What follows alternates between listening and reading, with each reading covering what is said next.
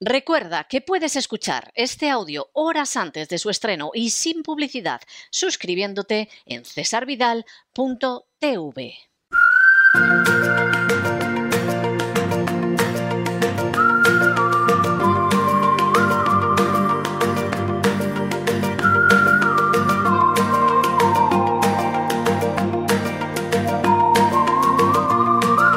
La economía que se fue con Roberto Centeno.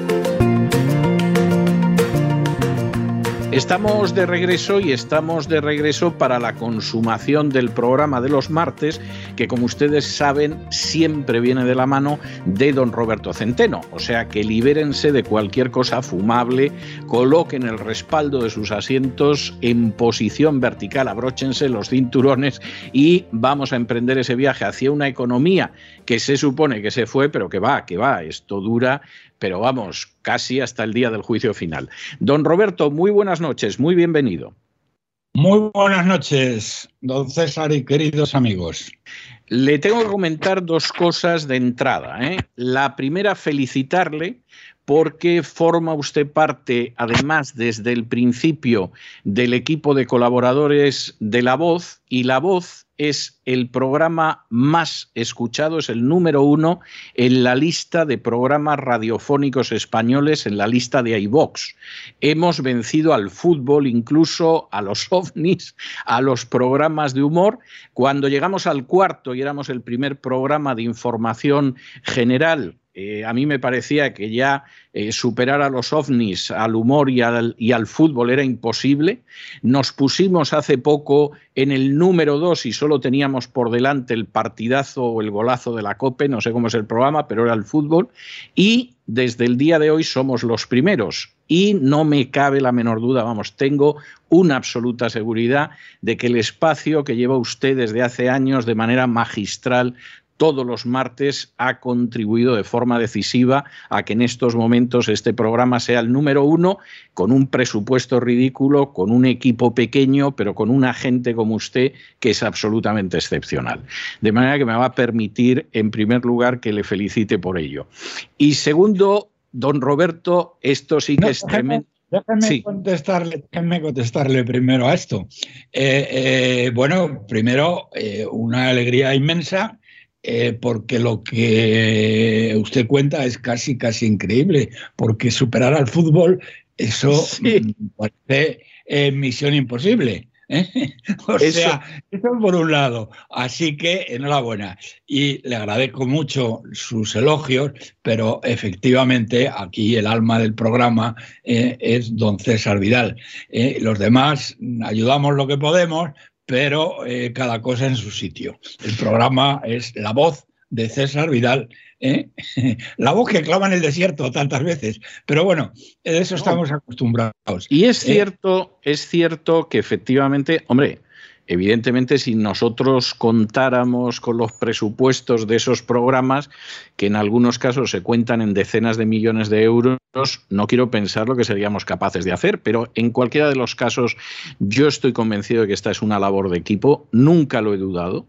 Yo siempre he escogido con enorme cuidado a la gente que está en el equipo de la casa todos los días y en el equipo de colaboradores en algún día de la semana y estoy muy contento y muy orgulloso de ellos, porque además es gente cuando no está aquí y como en su caso aparece en otros foros, está magnífico también. O sea que esa, esa es una cuestión que no es que de pronto ande por aquí cerca y se transforman, no. Eh, don Roberto Centeno y otra gente que está en el equipo cuando están en otros sitios están igual de bien o más bien que, en la voz. Siguiente cuestión que le tengo que plantear, porque esta, esta es una de esas cosas que eh, yo tengo que agradecer a la gente que en un momento determinado me cuenta lo que pasa por su pueblo. ¿no?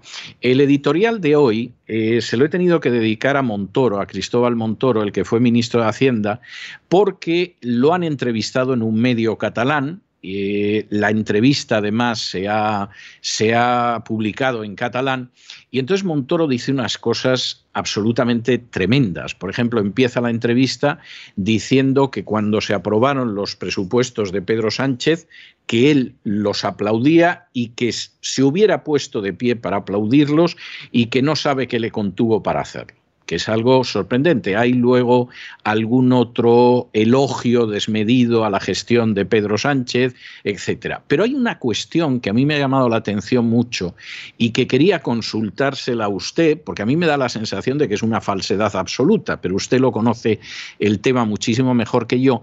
Y es que hay un momento de la entrevista en que Montoro se jacta de que la deuda que, que tiene España, gracias a él, se convirtió en una deuda mancomunada, él la define como mancomunada, con toda la Unión Europea, de tal manera que la deuda que tiene cualquier país de la Unión Europea finalmente no la va a cubrir ese país en concreto, sino que la va a cubrir el conjunto de la Unión Europea. A mí esto me parece un cuento montoril, pero era la primera cuestión que quería someter a su consideración. ¿Qué hay de verdad, qué hay de falso en esa afirmación de Montoro? Bueno, es eh, absolutamente falsa de toda falsedad, realmente vomitiva. Pero déjeme usted empezar por el principio. Que este miserable, porque es un miserable, y siento decirlo porque ha sido alumno mío, ¿eh? Eh, y, me, decía que antes era ministro, cuando me encontraba con él en algún programa, me decía que yo le había enseñado lo que era el estructuralismo y le habían, bueno, la pera. Bueno, que este tío diga que mm, los presupuestos generales del Estado del sátrapa guerra civilista y traidor a España de Sánchez, que son los más irreales. Eh, bueno, tengo que decir que Montoro ha sido un profesional de eh, hacer presupuestos irreales. Ni uno solo de los presupuestos que elaboró Montoro con el canalla y traidor eh, de, de, Rajoy eh, se cumplió ni de lejos. Pero este concreto, por lo tanto, él sabe perfectamente, porque mm, hay gente que no sabe. Por ejemplo, la ministra de Hacienda, que parece eh, la vendedora de un puesto de sandías en, un, en una esquina cualquiera de, una salida de carretera de Sevilla, ¿eh? que no sabe y por tanto, pues bueno, si no sabe, pues es una mentirosa y una, eh, vamos, y una analfabeta. Pero este no lo es, este es un canalla, ¿eh? este es un canalla, que unos presupuestos que son peores, que era casi imposible, eso es casi imposible, porque el listón eh, el listón de estos, de estos dos traidores, porque este es un traidor también, y ahora voy a hablar de ello, ¿eh? Eh, lo dejaron muy alto en cuanto a mentiras, en cuanto a endeudamiento, en cuanto a todo. Unos presupuestos que sacan, que hablan de unos crecimientos que son la base de esos mismos presupuestos, eh, que son la base de esos presupuestos eh, eh, y que se han caído por el suelo, y luego hablaré de ello, es que no hay por dónde cogerlo. Por lo tanto, Montoro, si escucha, supongo que tú no nos escuchas, claro, pero a lo mejor alguno de tus, de tus secuaces te escucha y que te diga que tu antiguo profesor te dice que eres un canalla. Eres un canalla porque tú sabes que los presupuestos generales del Estado que ha elaborado el sátrapa guerra civilista y traidor a España como tú, como tú, eh, eh, eh, son los más falsos que se han producido en toda la historia de España. Y mira que eran falsos lo que tú hiciste. Y el problema como he dicho antes, es que tú lo sabes. Por lo tanto, primera cosa, eres un canalla, Montoro, un canalla. Luego vamos a ver a las razones que pueda tener este pájaro para decir eso. Porque, eso sí, canalla es. Tonto no tiene un pelo de tonto. Él tenía una empresa cuando, que esto es increíble, porque en otros países por esto meten a la gente en la cárcel. Él cuando era eh, el eh, portavoz de Rajoy, cuando estaba en la oposición, el portavoz económico, tenía una empresa que se llamaba Montoro Asociados y que se dedicaba al tráfico de influencias. Algo que en otros sitios meten a la cárcel a la gente por eso, pero aquí no, aquí eso es perfectamente legal. Ahora tenemos ahí a Pepiño, que es el conseguidor de los fondos europeos y que se está literalmente forrando. ¿eh? Por cierto, por cierto, si me permite un breve inciso, eh, tengo que decirle que la empresa cambió de nombre cuando se vio que él llegaba a ministro de Hacienda, pero antes de que anunciaran que iba a ser ministro de Hacienda, Montoro convocaba unas cenas con empresarios del IBEX en las que les decía que era, iba a ser el ministro de Hacienda, se llevaba a la gente de esta compañía, del antiguo Montoro y asociados, y les repartía tarjetas de la empresa, como diciéndoles, a buen entendedor, pocas palabras bastan. Bueno, sí, este era, este era un sinvergüenza y un descarado, igual que Pepiño. ¿eh? Eh, bueno, Pepiño lo que pasa que el pobre no tiene estudios, ¿eh? porque era el que servía... No, no, no, no, no, no, se puede comparar. la sede del Partido Socialista de La Coruña y las mordidas que hacía le pagaban en una gasolinera en, sobres de, de, 500 euros, de billetes de 500 euros, quiero decir, no de 500 euros, sino de un montón de billetes de 500 euros, y lo grababa una cámara. Este no le han pillado por ahí, porque este no es tan tonto, él tiene estudios, bueno, como he dicho, eh, fue alumno mío. Bien, eh, eh, pero eh, vamos a ver, mm, porque ya se, me ha ido un poco con el tema un poquito del santo al cielo. Bueno, lo que ha, lo que lo que ha dicho. Vamos a ver, Montoro.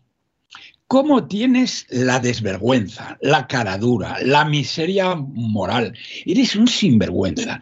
¿Cómo coño puedes llegar a decir en un medio que además te voy a dar no solamente aquí, sino en todas las ocasiones que tenga esta semana, y gracias, eh, querido César, por advertírmelo, porque yo mm, eh, no leo la prensa catalana, ah, bueno, y, prácticamente tampoco la española. Pero bien, esto, lo que sí mm, que digas, que puedas tener la osadía, la desvergüenza, la mendacidad de decir que tú has eh, has mancomunado la deuda española. Eso fue un deseo eh, de, Rajoy, eh, pues claro, Rajoy, este pájaro. Y, de Podemos. Y de Podemos. la gente de Podemos lleva defendiéndolo mucho tiempo, sí. bueno, primero Podemos no pinta nada. Y Podemos, además, decía otra cosa, porque estos son analfabetos. Lo que decían Podemos es que no había que pagar la deuda. Mm, sin mancomunar ni narices. No se andaban con Es decir, la deuda no, la, no se paga. España no tiene que pagar la deuda. Bueno, evidentemente esto no, no es comparable. Pero estos sí intentaron, sí intentaron él, eh, eh, bueno, vamos a ver, tampoco él, porque este como mm, de idiomas andaba muy flojo eh, y además tenía muchos negocios en España que atender, porque Montoro Asociados se transformó, eh, como usted bien ha dicho, en una cosa que se llama estudio económico, ¿eh? que queda muy... Sí, sí, sí. Eh, yo, las escenas que tuviera con los del IBEX, creo que lo, haría sin ningún disimulo, porque como, bueno, el IBEX son los que son, pues si ahí se conocen todos, pues no andan con muchos disimulos. Decirles, oye, que yo voy a ser no les diría, fíjate, si fue antes de los nombramientos, no les diría que mm, él iba a ser ministro de Hacienda, porque él lo que pensaba que iba a ser, que luego no lo fue, ¿eh?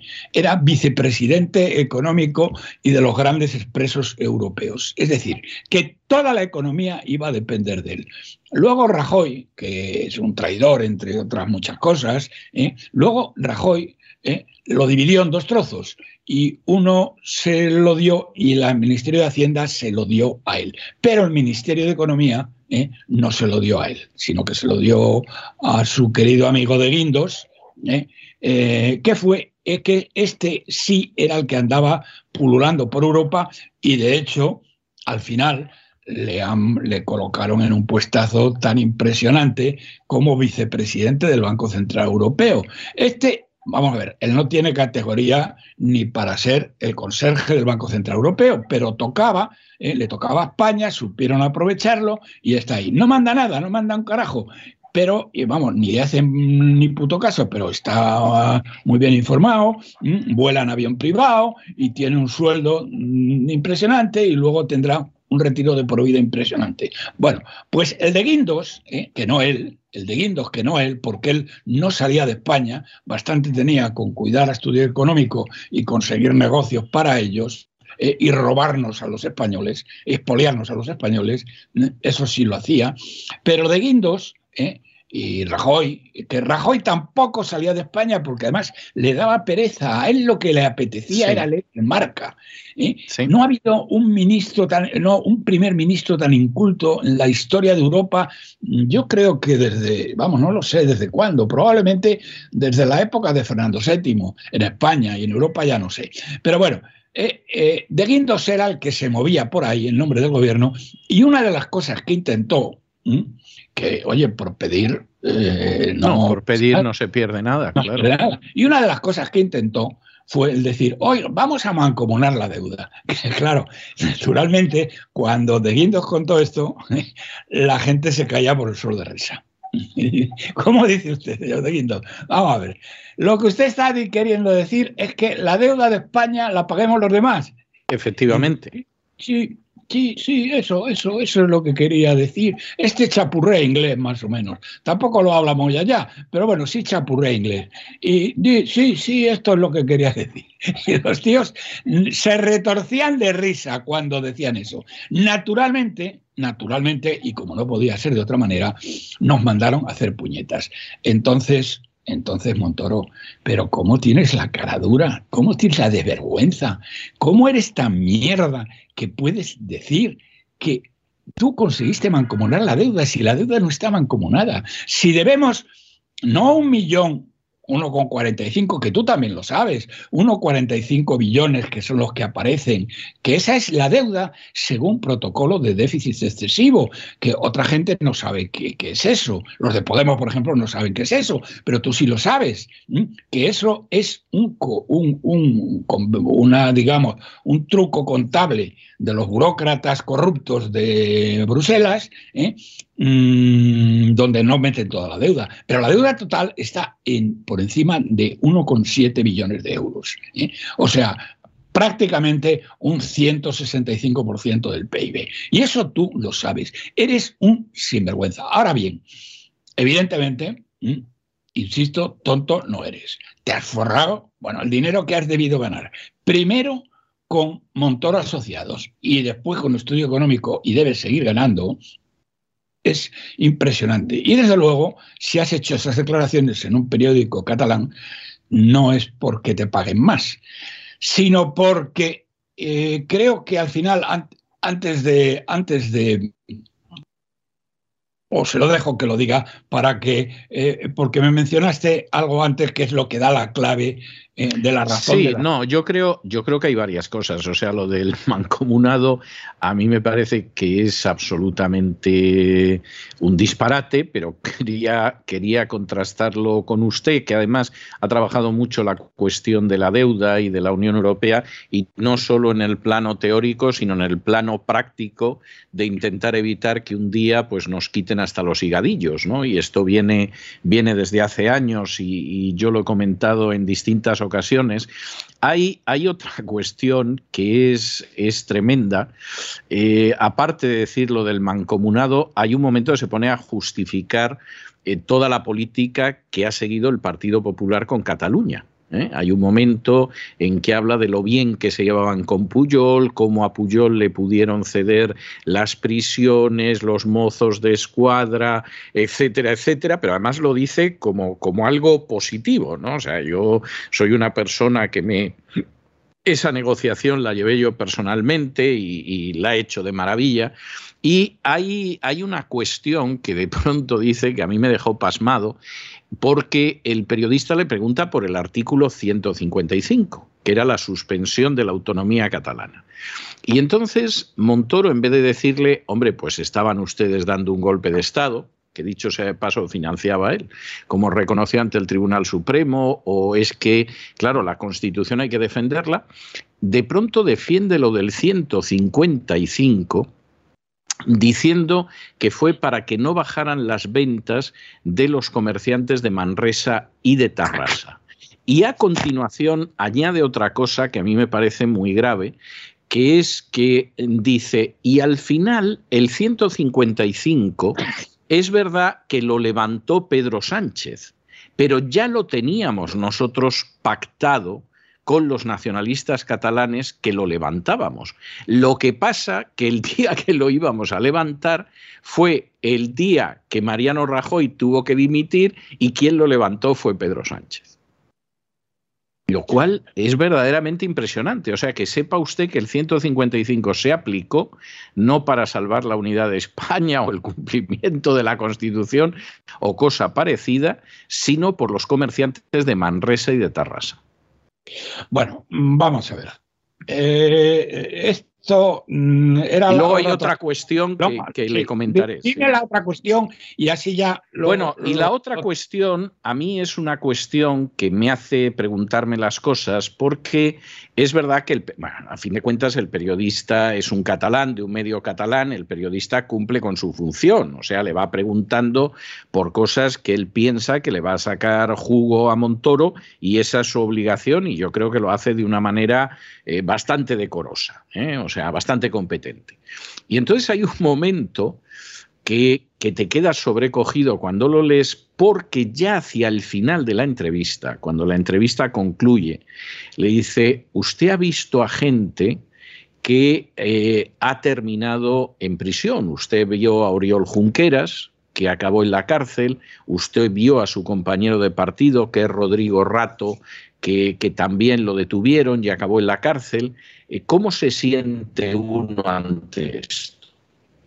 Y entonces Montoro dice, pues hombre, te sientes malamente porque claro, esto hiere los sentimientos, etcétera, etcétera.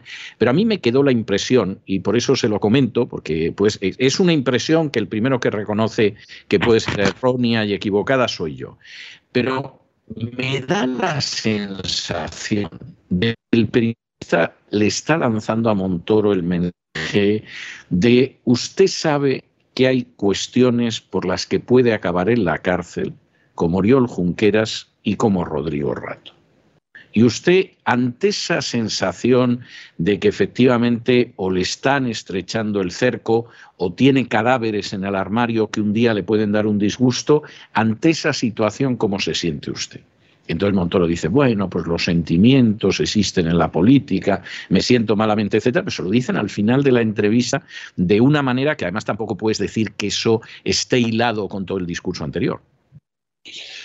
Bueno, vamos a ver. Entonces, primero, lo que este canalla dice del 155 es una auténtica vergüenza. Pero yo quiero aquí eh, tirar por elevación. Eh, vamos a olvidarnos aunque ahora volveremos sobre ellos, porque estos tienen delitos de alta traición y por esto delito de alta traición cometido por, el, por Rajoy por un lado y por él por otro lado y reconocido además en, en sede judicial cuando se juzgó el 1O en el Tribunal Supremo y debido a que los jueces que había ahí estaban atados al pesebre, como se vio después, eh, no los sacaron esposados porque los reconocieron en sala judicial y espero que eso algún día, que haya aquí un gobierno decente, pueda, eh, puedan llevárselos por delante, si es que están vivos todavía. Eh, el tema mm, aquí ya no es solo el Mm, Rajoy y este, este miserable, bueno, los dos miserables, ¿eh? es el Partido Popular. Y más exactamente el Partido Popular de Casado. Casado, ¿eh? cuando las elecciones eh, de la comunidad catalana, él estuvo allí todo el tiempo y dijo las mismas vilezas, las mismas canalladas. Bueno, llegó a decir, por ejemplo, este miserable, del que luego hablaré, ¿eh? este en especial, en especial, sobre todo para aquellos que nos oigan desde Castilla-La Mancha, digo, perdón, desde, desde mi tierra, Castilla-León, yo soy de Salamanca, bien, eh, mm, siguen exactamente igual. Es decir, son unos traidores a España. Aplicaron un 155 de mierda en donde les dejaron todo el poder a los golpistas. Pero esto lo haría exactamente el PP actual. Esto no es el pasado, esto es el PP actual. Porque este canalla de Casado llegó a decir en una entrevista, mm, pues básicamente que en su casa hablaban catalán y sobre todo que él no estuvo de acuerdo con la actuación de los cuerpos y fuerzas de seguridad del Estado. Este canalla de Casado. ¿eh? Y que ahora y que ahora quiere que le voten en Castilla-León. ¿eh? Entonces, como luego voy a volver sobre eso, voy a seguir. Pero el, otro tema más grave es el siguiente. Mira, Casado, Rajoy y tú, y tú y Rajoy, ¿eh? y tú y Rajoy. Primero, Rajoy, no tú, pero Rajoy miró para otro lado, porque, y además ha tenido el cinismo porque este es un sinvergüenza, un cínico. ¿Saben ustedes cuánto gana este canalla? Que, como tú dices, cuando dimitió, no dimitió, salió huyendo como una rata que es, como una rata salió huyendo y se metió en un garito a emborracharse y dejó solo España ante el sátrapa, le entregó el, eh, España al sátrapa, no perdió una votación, ni siquiera, ni siquiera Mm, tuvo esa votación, sino que huyó como una rata, porque Rajoy, eres una rata, eres un miserable, pero eres algo más. Y aquí esto sí lo hiciste con, eh, con mi antiguo alumno Montoro, que me da vergüenza eh, decir que ha sido alumno mío. Mira, no tiene la culpa. De canalla, eh, tú tenías la obligación grave eh, y estaba así establecido jurídicamente, que el dinero que se le entregaba a Cataluña tenías que comprobar cómo se gastaba hasta el último céntimo. Y no lo hicisteis. Financiasteis tú y Rajoy, y yo os acuso de ello, ¿eh? y yo te lo dije y no hiciste ni puto caso. Financiasteis el golpe de Estado de Cataluña. No solo mirasteis para otro lado, como hizo el canalla Rajoy, cuando se estaba pergeñando el golpe, cuando se perseguía a todo lo español. Que él ahora, en un libro que ha escrito, porque ahora se ha convertido en Mariano el escribidor, eh, el gran consejo que da es que la gran virtud de un político es mirar para otro lado. Será canalla este tío. Es, terrible. eso, eso y que las, las, los grandes problemas hay que tratarlos entre dos. Es decir, eh, aquí que no importa el Parlamento, no importa el pueblo, entre dos nos entendemos. Eh, bueno, es lo que hicieron, eso, pero eso viene de antes. ¿eh? La Constitución la hicieron entre dos. Así que, bueno, pero no vamos a hablar de eso. Lo que quiero ir al centro del asunto. El centro del asunto. Montoro, eres un traidor. Has cometido tú y tu indigno jefe eh, Rajoy, habéis cometido un acto de alta traición. Lo habéis confesado en sede judicial, cuando unos señores jueces togados, atados todos ellos al pesebre, a pesar de que jurídicamente, vamos, mm, técnicamente fueron muy buenos porque hicieron un juicio perfecto, después se bajaron los pantalones ¿eh? y en vez de decir que había sido aquello un golpe de Estado, ¿eh? dijeron otra cosa muy diferente. Pero vosotros, en sede judicial, reconocisteis haber financiado el golpe de Estado de Cataluña. Y eso, en cualquier Estado de Derecho, es de alta traición. Y tendríais que estar en la cárcel de prohibida, porque habéis cometido un acto de alta traición contra España. Y este periodista hacía muy bien en compararte con Oriol Junqueras, no con el tontolaba del rato, que eh, tú, eso te, lo reconozco, tú sí has sabido enriquecerte en forma que no te pueden, eh, que no, eh, digamos, que no te pueden meter en la cárcel, porque hay cosas que, mm, que, bueno, que aquí están permitidas y en otros sitios son de cárcel, como he dicho antes, como lucrarse del puesto que tienes, pero tú no te has llevado un duro, tú no te has llevado como Mariano tú no te has llevado como Ariano sobres de, de 25.000 euros, porque tú no necesitabas 25.000 euros. Con el dinero que te daban los grandes empresarios del país a tu empresa, te has forrado. O sea, que tú no vas a ir a la cárcel como rato. porque has sido mucho más listo que rato. Pero tendrías que ir como Uriel Jorqueras por alta traición. Eres un canalla, un sinvergüenza y un miserable. ¿Eh? Y espero, no sé si lo voy a poder ver, pero me encantaría vivir lo suficiente para ver cómo te sientas en el banquillo con Rajoy y acabáis esposados en la cárcel los dos porque habéis sido unos traidores a España, por no hablar que la dejasteis endeudada en 650 mil millones de euros. Que ahora venga el PP diciendo que ellos saben arreglar la economía es de carcajada, de carcajada. ¿eh? de carcajada, porque endeudasteis a la economía en 650 mil millones de euros. Y si hacemos las cifras, la ruina que dejasteis fue absolutamente acojonante. Claro, que tú por lo menos tienes estudios, porque ahora, ahora, ¿eh? El, el, señor Casado, el señor Casado dice lo mismo. Dice, es que nosotros sabemos, nosotros sabemos cómo arreglar la economía. Que vosotros sabéis cómo arreglar la economía. Pero bueno, si no tienes, no tienes ni siquiera portavoz económico, porque hay teóricamente la que sabe algo de economía, que es esta señora gobuesa, Elvira Rodríguez, que fue un desastre sin paliativos y que de economía lo único que sabe es que empieza por E y termina por A. Pero no tenéis, ni, no tenéis programa económico, no tenéis nada. Te lo dijo Aznar el otro día, en, Valladolid me parece que fue. ¿eh? Dijo exactamente que os pusisteis como fieras. Dijo exactamente, bueno, es que estas elecciones ¿eh? son para que alguien vaya a, Moncloa.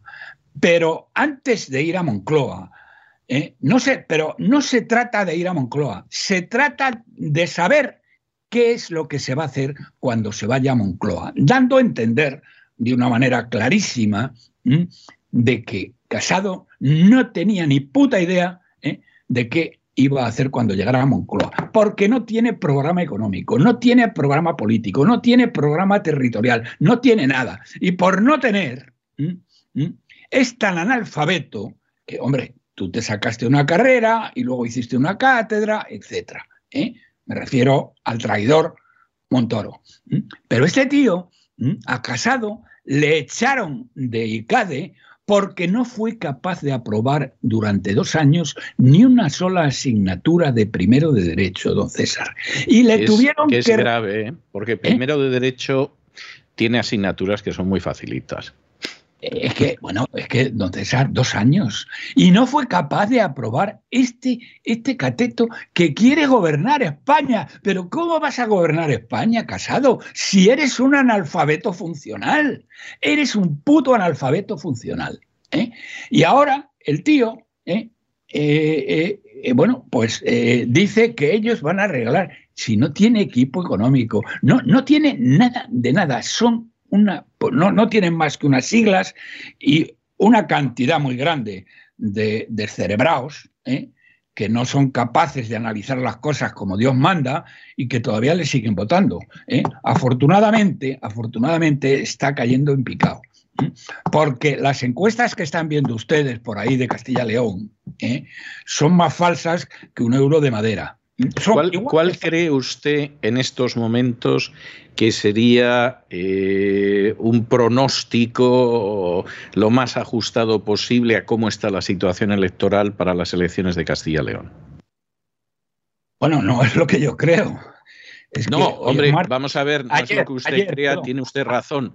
Usted lo cree sobre la base de otros datos, por eso se lo pregunto. Eh, perdón, anteayer hay una hay una, empresa sociométrica que es la única, la única que se ajusta más a la realidad porque no está vendida ni atada al pesebre de nadie, como lo están GAP3, como lo está Sigma 2, que están atadas al pesebre de, los medios del PP, ¿eh? y por lo tanto falsean repugnante, falsean, miren ustedes, falsean la realidad exactamente igual que Tezanos en el CIS.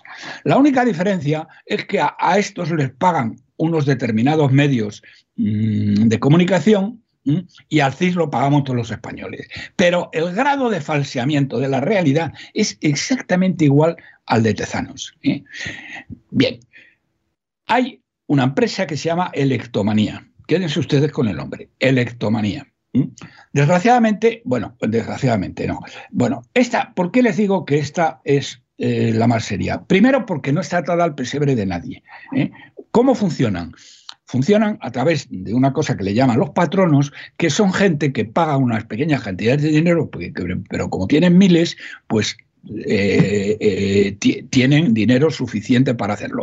Y ahora están haciendo una encuesta cada semana en Castilla-León y también una encuesta cada semana de nivel nacional. Bien, ayer, eh, bueno, las encuestas cuando la publican, porque esta la debieron publicar el sábado, solamente se la entregan a los patronos. Pero da la casualidad que hay un patrono que es amigo mío y me las pasa a mí. ¿Mm?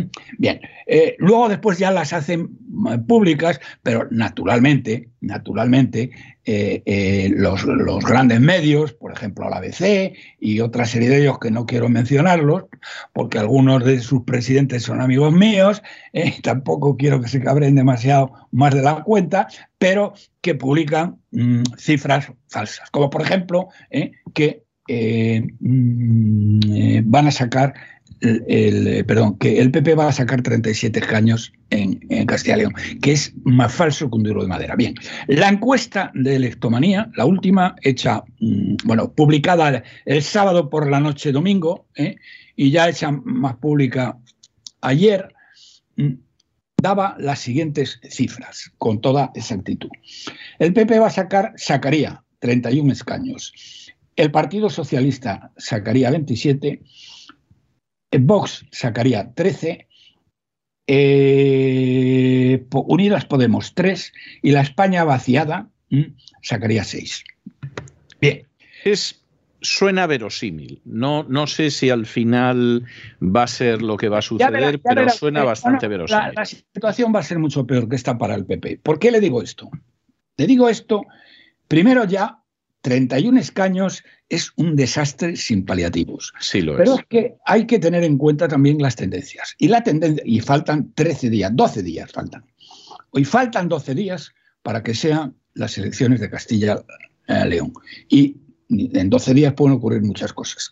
¿Cuál es la tendencia? La tendencia es que desde que convocó elecciones este merluzo de Mañueco, porque es un merluzo, ¿eh? Eh, eh, el PP no ha hecho más que caer. El PSOE más o menos se ha ido sosteniendo.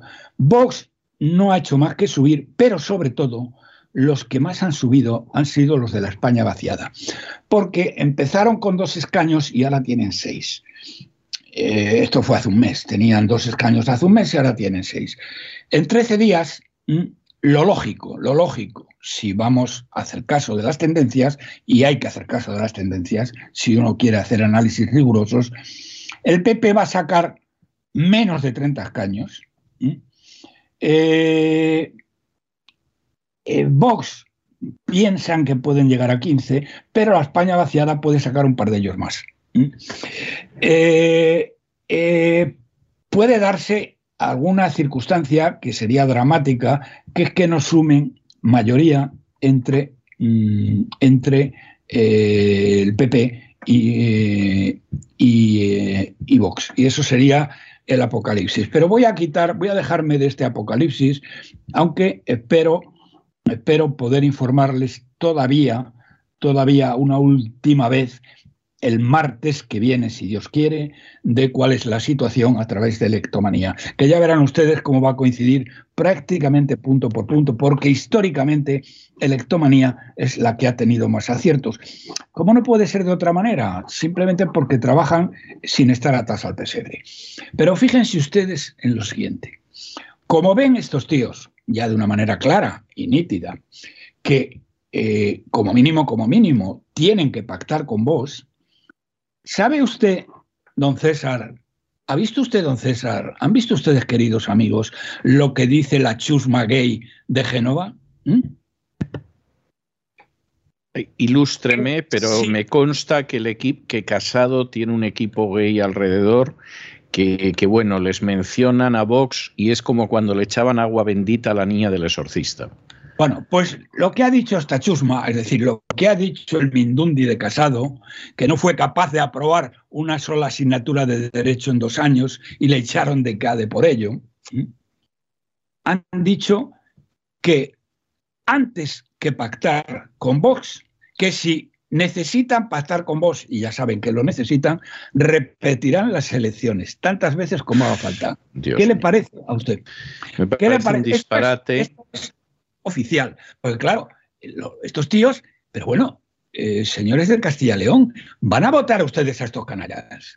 Es que, ¿cómo se les puede ocurrir primero a un merluzo y a un cretino como, eh, como Mañueco? ¿eh? Es mierda. Porque ha convocado las elecciones porque se lo exigió el, eh, Casado.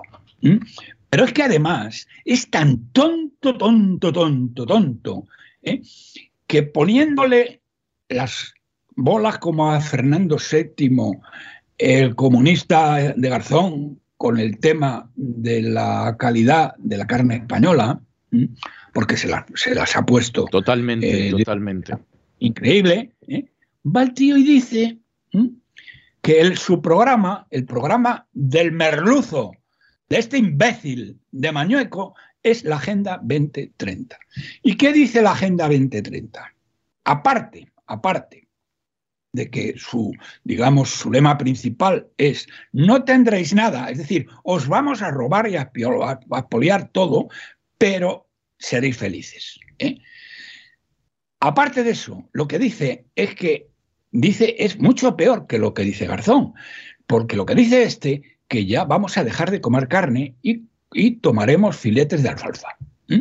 Bueno, yo no sé, señores ganaderos, señores agricultores de la España vacía, vaciada de Castilla-León, que en otro tiempo fue grande, fue grandiosa, ¿eh? y en Salamanca tuvimos una de las primeras universidades de Europa vais a votar a este miserable, a este tío que dice que va a aplicar la Agenda 2030. ¿eh? Bueno, estaríais locos, pero es que además, fíjense ustedes qué demócrata es el tío. Bueno, esto no lo ha dicho él, esto lo han dicho en Génova, pero bueno, como este es un, es un en vez de mañueco le llaman muñeco ¿eh? en, muchos sitios, porque, efectivamente es un muñeco, eh, está un muñeco en manos de, de, este Mindundi de casado. Eh, mm, es que son tan antidemócratas, porque son más antidemócratas que los de Podemos, casi, casi, casi. Dicen los tíos de Génova que si tienen que pactar con Vox, no van a aceptar el resultado y van a convocar de nuevo elecciones. Claro, eh, tal como funciona. Eso es terrible, eso es terrible. ¿eh? Eso, eh, analícelo usted, don César, como, como político, conocedor de la política que es. Claro, tengo que decirle una cosa, tengo que decirles una cosa. si hacen esto, que lo van a hacer, y ahora explicaré por qué, pueden pasar tres meses, es decir, porque primero, una vez que se conozcan los resultados, se forma la, se forma la mesa del, del nuevo Parlamento y tal, y luego después eh, el que saque más votos, que puede ser o no, pero vamos, vamos a suponer que, que, sea el PP, pues intenta formar gobierno. Naturalmente mm, le dice a vos que ellos no van a entrar en el gobierno, vos naturalmente va a votar en contra y por lo tanto no pueden conseguir el tema. Pero entre todas estas cosas, don César, pasan tres meses, aproximadamente tres meses. Ayer lo estuve contando con Juan, Carlos Bermejo, que como ha hecho, bueno, y sigue en Ciudadanos, no sé qué hace ahí, pero sigue, ¿eh? y conoce muy bien los mecanismos. Bien, van a pasar tres meses. Y entonces ellos, ¿qué intentan con esto? Lo que intentan es que en Andalucía, donde a pesar de todo, quien se va a enfrentar con el candidato andaluz, Juanma Moreno, que no ha cumplido nada de nada de nada de lo que prometió. De nada, efectivamente. No ha cumplido lo más importante de todo, que había sido mm, desmontar el chiringuito de robo y extorsión que tenía montado el Partido Socialista con su estructura paralela que cuesta más de 3.000 millones de euros al año, que emplea 25.000 personas, no, 28.000 personas, golfos y golfas, con sueldos medios, asómbrense ustedes de 50.000 euros. Dijo que lo iba a desmontar y no ha tocado a nadie, al contrario, ha metido más gente. Bueno, pues quien tiene enfrente es a, a la señora Olona, que es una candidata un peso pesado, no como Es un peso pesado, sí. Entonces, ya veremos. Y entonces ellos piensan que si estos pactan con vos en Castilla-La Mancha, esto les va a restar votos en Andalucía. Bueno, da igual que da lo mismo. Pero fíjense ustedes ¿eh?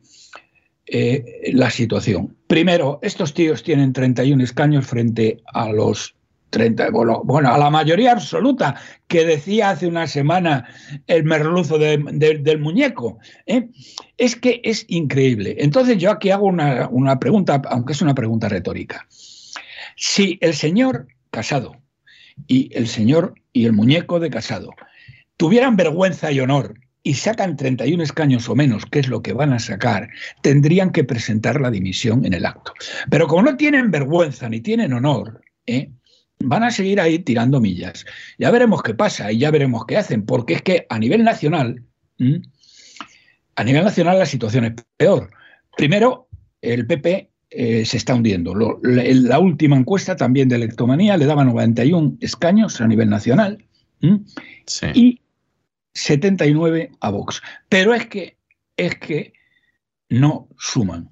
Es los 91 más los 79 son 170 y necesitan 176. Es decir, que si Casado sigue al frente del Partido Popular, no pueden echar a Sánchez.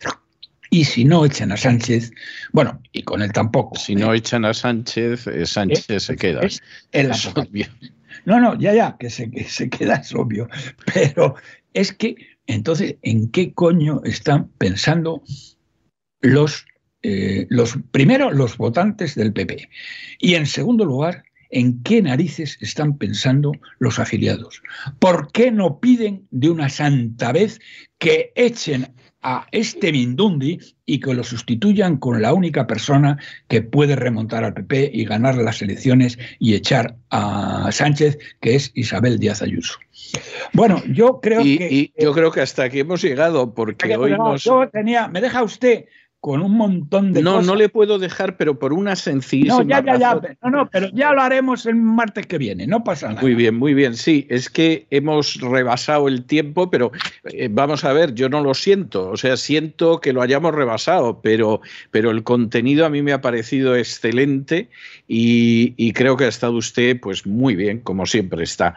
Le voy a dejar una canción que, que, claro, más que dejársela a usted, se la tendría que dedicar a Montoro, porque es una canción del año 65 de las Castaways que se titulaba Liar Liar, es decir, embustero, embustero, mentiroso, mentiroso, que es lo que, lo que a uno le apetece decir a Montoro y alguna cosa más grave también, las cosas como son, después de la entrevista esta. Pero en cualquier caso, don, don Roberto, muchísimas gracias, un abrazo muy fuerte y hasta la semana que viene hasta la semana que viene, pero no nos confundamos de, adjetivos. ¿eh?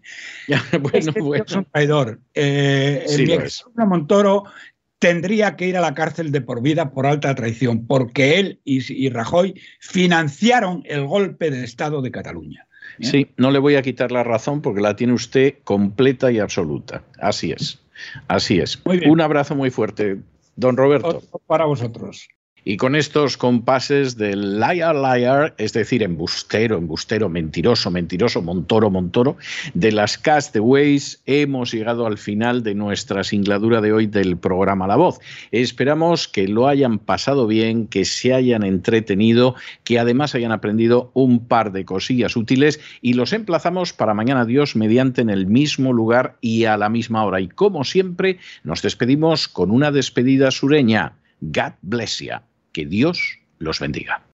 El programa La Voz es una producción de Artorias Incorporated y al amparo del derecho a la libertad de expresión no se hace responsable de las opiniones vertidas en el curso del mismo.